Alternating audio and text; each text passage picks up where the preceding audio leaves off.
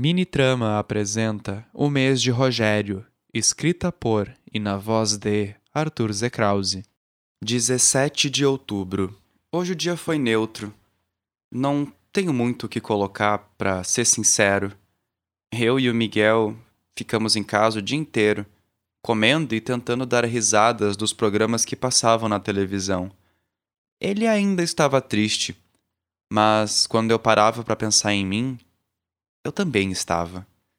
Todo esse lance dele ter contato com membros, dele ser um carniçal, eu queria contar sobre o Lazoriel, sobre ele ser o que o conhecimento popular chamava de vampiro, sobre ele ser um demônio sanguinário e sobre eu saber de tudo e mais um pouco do que quer que Miguel pudesse me contar.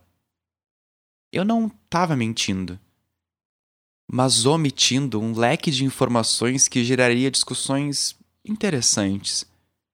Mas como eu havia dito para Pedro, esse não era um segredo meu para compartilhar. Eu não podia quebrar a máscara. Fora que por quase uma semana os meus amigos falaram de Miguel e até mesmo ele comentou sobre eu não merecê-lo. Será que eu estava, por todo esse tempo, desprendendo energia para alguém que nunca faria o mesmo por mim? Por que eu me colocava nessas situações? Por que eu gostava tanto de sofrer? O que que eu ainda estava fazendo aqui? O dia seguiu com suas reflexões, e quando Miguel tomou coragem de ligar para seu chefe e explicar a sua ausência, inventando uma mentira de que havia perdido um familiar muito importante e não estava sabendo processar o luto.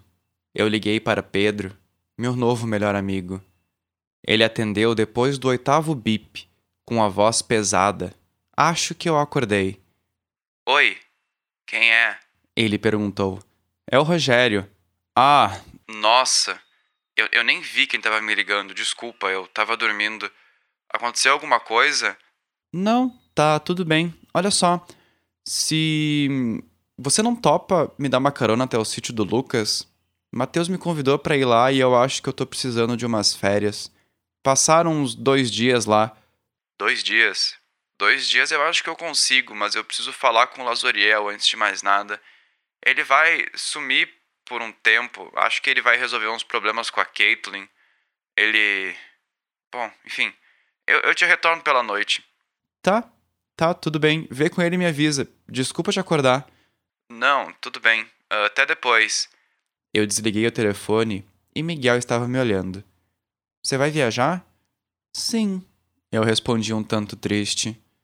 Eu preciso relaxar um pouco a cabeça. Muita coisa aconteceu e eu realmente preciso descansar para pensar melhor no que eu vou fazer.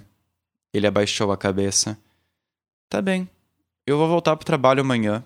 Geraldo quer conversar. Ele se estendeu no silêncio. Desculpa ter feito isso com a gente. Para. Eu interrompi. Só para. Tá. Ele se levantou. Eu vou tomar banho. Quer ir junto? Eu encarei.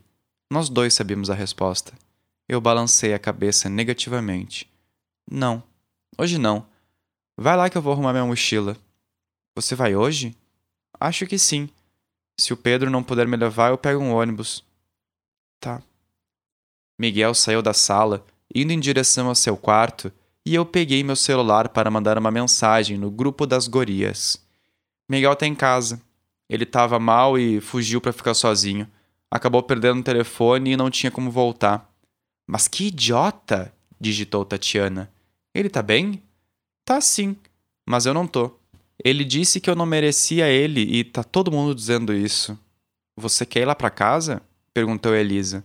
Não, eu vou viajar, vou pro sítio do Lucas. Pedro vai me levar.